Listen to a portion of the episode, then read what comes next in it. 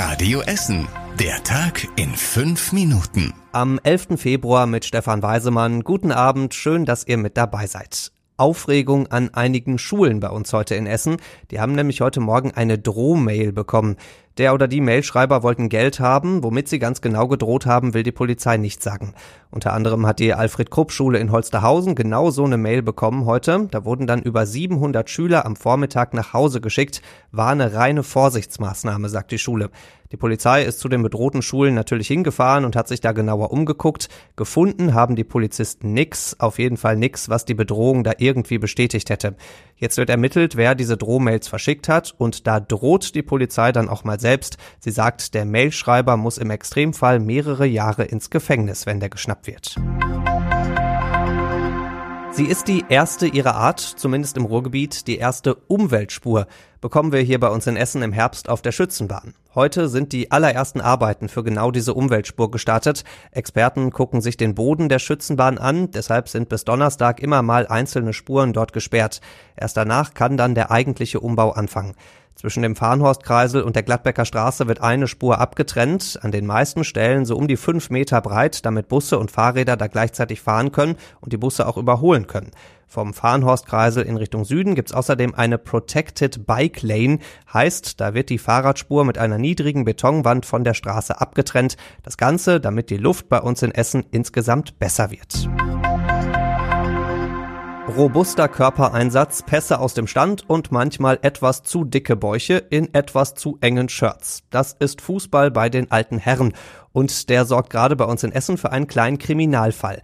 Im Stadtpokal sollten der Vogelheimer SV und BV Altenessen 2 gegeneinander spielen. Am Freitagabend hat der Staffelleiter aber eine Mail vom Vogelheimer SV bekommen. Da schreiben die, wir treten nicht an zu dem Spiel.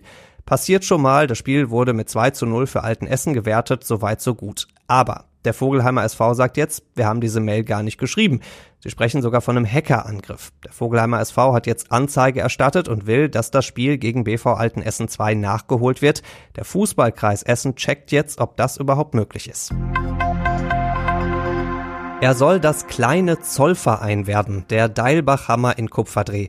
Schon lange wird der rund 150 Jahre alte Eisenhammer saniert, auch zwei Arbeiterhäuser und das Meisterhaus daneben werden erneuert. Die erste Eröffnung war eigentlich mal im Herbst geplant, dann hieß es mal Frühjahr, jetzt verzögert sich das Ganze nochmal. Das liegt vor allem an sehr dicken Eichenstämmen. Die stützen den Eisenhammer, die sind allerdings total morsch und müssen deswegen ausgetauscht werden. Jetzt gibt's ein Problem, denn so dicke Eichen gibt's überhaupt nicht bei uns. Deswegen müssen diese Baumstützen jetzt aus mehreren dünneren Bäumen quasi zusammengepuzzelt werden, damit die wieder so dick sind, wie sie jetzt sind. Wenn das alles geklappt hat, soll der Dalbachhammer und auch die beiden Arbeiterhäuser im Sommer fertig sein. Da sollen unter anderem ein Museum und ein Bistro reinkommen. Das Meisterhaus in Kupferdreh braucht noch ein bisschen länger, also bis alles fertig ist, wird's wohl noch so um die zwei Jahre dauern. Das tut ganz schön weh. Die Fußballfrauen der SGS Essen verlieren ihre nächste Nationalspielerin. Stürmerin Lea Schüller geht im Sommer, so kennen wir das von den Männern, auch zu Bayern München. Schüller spielt seit über sieben Jahren in Schönebeck. Mit der Nationalmannschaft war sie letztes Jahr auch bei der Weltmeisterschaft mit dabei und sie hat immerhin auch schon zehn Tore für Deutschland geschossen. Bei den Bayern trifft sie nächste Saison auf Linda Dahlmann. Die hat letzten Sommer genau das gleiche gemacht. Wechsel von der SGS Essen nach München. Das ist ein Verlust, sagt die SGS, aber auch eine Bestätigung für unsere super Nachwuchsarbeit, die wir machen. Und zumindest bis zum Sommer können sich die Fans an der Adelhütte Lea Schüller ja auch noch angucken. Und das war überregional wichtig. Wann bekommt die CDU einen neuen Chef? Das ist die große Diskussion heute. Noch Chefin Annegret Kramp-Karrenbauer will sich Zeit lassen. Wir stehen nicht unter Druck, hat sie heute gesagt. Sie will, dass der neue Chef auf einem Parteitag im Dezember gewählt wird. Total abwegig findet das die CSU. Es kann jetzt nicht ein Dreivierteljahr eine Diskussion darüber geben, sagt ihr Chef Markus Söder.